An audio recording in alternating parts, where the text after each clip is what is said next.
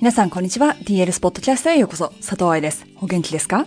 ?DLS ポッドキャストは、プロの現場から健康なダンス生活を応援する情報サイト、ダンサーズライフサポート .com のブログ音声バージョンプラス、ポッドキャストだけの裏話などを毎週金曜日にお送りしています。今月のポッドキャストでは、柔軟性にフォーカスを置いてお話ししてきましたね。今日の記事は、正確に言うと柔軟性ではないけれど、膝が出っ張るという疑問なので、一応まあ膝関節の柔軟性かなということで、一緒のエリアでピックアップしてみました。この冬のセミナースケジュールを見てくださったらわかるように、バレエ教師用クラスがほとんどですが、セーフダンススタジオでも、教師講座モジュールでも、もちろん名前通り柔軟性セミナーでも、ダンサーへの柔軟性の質問は果てしなく続くため、そのようなクラスすべてでいろいろなエリアでの柔軟性をカバーしています。私と一緒に安全にダンサーを上達させたい人、そして効率的に上達させたいと思っている方は、クラスによってはモジュール1、2を受けていないと受講できないものもありますので、しっかりと詳細ページを見てください。モジュール1、2を受けると、毎月行われている月1勉強会にも参加できるようになりますから、来年2022年は勉強の年にするんだと決めた方はぜひ一緒に最初から最後まで走っていきましょう。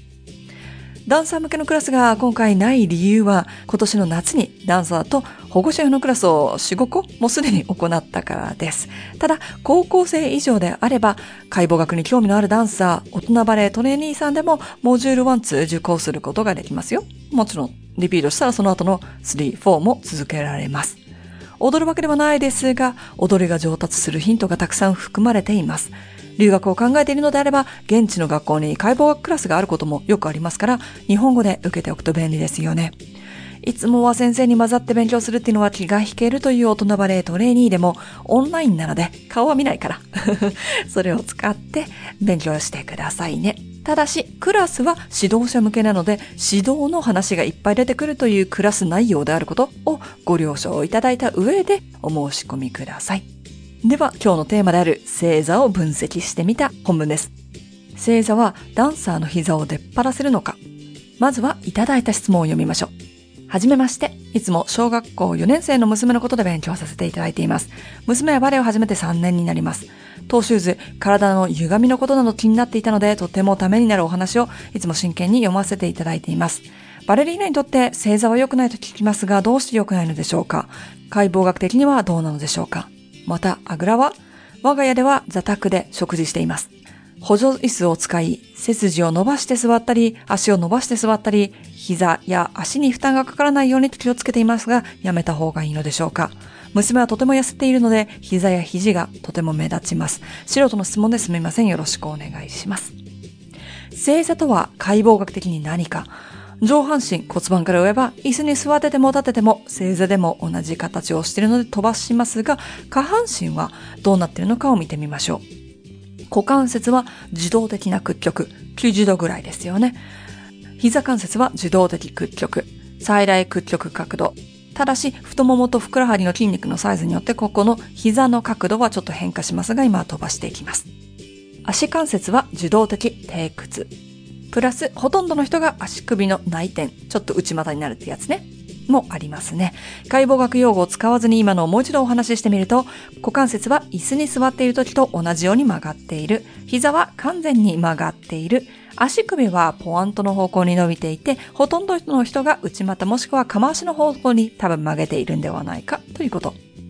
膝関節は自分で動かした場合、つまり能動的可動域では130度前後曲がることになっているので、正座の方向までは曲がりませんが、正座をしているときは折りたたむという形になるため、つまり受動的可動域になるため、可動域が広くなります。だから床でストレッチ、受動的可動域をしても、アダージを能動的可動域では使えないんですね。よって膝関節に問題がない人で足首に問題がない人が食事程度の時間で正座をしていても解剖学的には問題はありません。膝の怪我、足首の怪我をしている人たちであれば、その部分の可動域が大きくなっているということと、その関節に体重が乗るということで座ってるってことだから、避けた方がいいかもしれませんよね。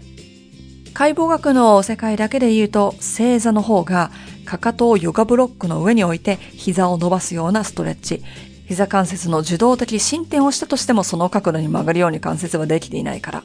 だったり、前の足を椅子に乗せて行う前後開脚、股関節屈曲、進展ともに最大可動域を超えているプラス、その姿勢で体重を支えるようにはできていない体の構造をするよりは全然マシです。正座を気にするくらいならば、そっちを気にしてください。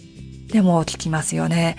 正座は足を太くする。正座は膝を出っ張らせる。その噂話は本当なのか解剖学だけでなく、すべての噂話で一番最初にやりたいのは、誰が言っているのかと、誰に対して言っているのかの二つを確認することです。専門家が研究を発表している時に口にしたのか、素人が自分の意見をあくまでも真実のように語っているのか。特に SNS ではインフルエンサーが言っている意見というのもありますよね。フォロワー数が多くてテレビでも取り上げられるような人たち。でも、インフルエンサーになるには資格はいりません。もちろん悪い人たちじゃないでしょうけど、お医者さんが薬を間違えて処方したら裁判沙汰。で、新聞の見出しにもなりますが、インフルエンサーの言っていたことを SNS で見て怪我したからって裁判沙汰にはならないでしょう。そしてもう一つ、たとえ専門家が言っていたとしても、誰に対して言っているのかを確認しなければいけません。がん患者さんに対して放射線治療は有効かもしれません。でも病気のない中学生に必要なのでしょうか癌の予防のためにって使わないでしょ誰に対しての部分はダンサーにとって非常に大事な情報になります。運動不足の会社勤め、1日6時間パソコンの前に座っている人用ストレッチというのと、アスリートレベルで体を酷使するトレーニングを行っている成長期のダンサーでは、行うこと、考えることが違うのです。過去に福岡でセミナーをした時、ちょうど離乳食年齢の赤ちゃんがいるバレエの先生がいたんですね。なので、10歳から14、5歳の生徒たちに、なんとか先生の赤ちゃんは離乳食食べるだろうけど、皆さんも離乳食食べると聞きました。答えはノーですよね。みんなはもう中学生だけど、3歳の子は食べると思う？赤ちゃんと3歳の子ってほら年齢的には2、3歳しか離れてないじゃない。と、次に聞いたのね。答えはノ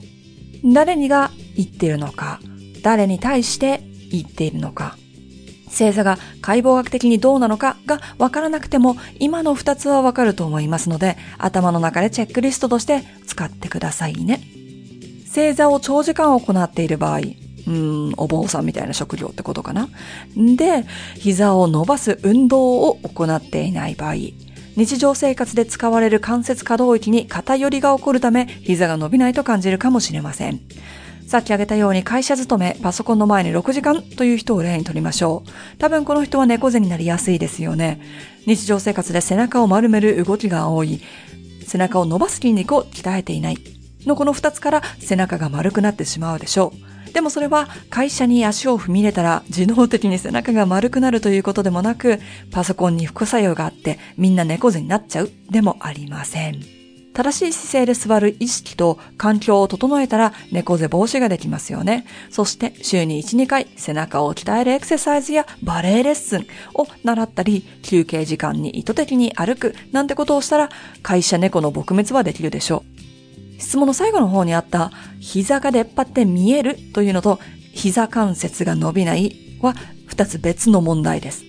膝が出っ張って見える人はいます。太もも周りの筋肉が少ないとか、膝のお皿が大きいとか、この二つは年齢の若いダンサーたちによく見られます。骨も筋肉も成長すれば、そして正しいレッスンを適度に行っていたら、この問題は時間が解決してくれます。食事、睡眠、運動量、この三つが揃っていればですけどね。メールのお子さんは小学4年生。ダンサーになりたいという夢があるから、膝が曲がって見える足にコンプレックスがありますという場合だったとしても、今の彼女の年齢で出場したコンクール歴は、将来のバレエ学校やバレエ団オーディションでは必要とされません。まあ、今の年齢で長期留学は不可能です。というこの2点から焦る必要はありません。もちろん、この年齢でポワンとも吐きません。まとめ、星座はダンサーの足を出っ張らせるのか？短い答えはノー。解剖学的に不可能な動きは行っていない。膝と足首の怪我がある場合は避ける。噂話に流されないように自分で考える力を育てる。膝が伸びないと悩んでいるのであれば、膝を伸ばす筋肉を育てているかを考える。おまけとして、もし正座する機会があったら、足首内転、つまりか回しにならないように気をつけるくらいはやってもいいかもしれません。いかがでしたか？こうやって日常生活だったり噂話っていうのをダンサーではよく聞きますよね。それが本当なのかどうか気になってしまう人がいたら、ぜひ、hello.dancerslifesupport.com のメールアドレスに質問で聞いてみてくださいね。来年の鬼活ではそのような質問に答えていく時間っていうのを作っていますので、そっちで取り上げるとか、もしくはこのようにポッドキャストで取り上げるかもしれません。来週のポッドキャストは今お話ししたようにメールでもらった質問に答えてみました。レッスンで周りの目が気になっちゃうときはどうしたらいいのかっていう話。そちらを聞きたい人はぜひまた来週金曜日にポッドキャストに遊びに来てくださいね。ハッピーダンシング佐藤愛でした。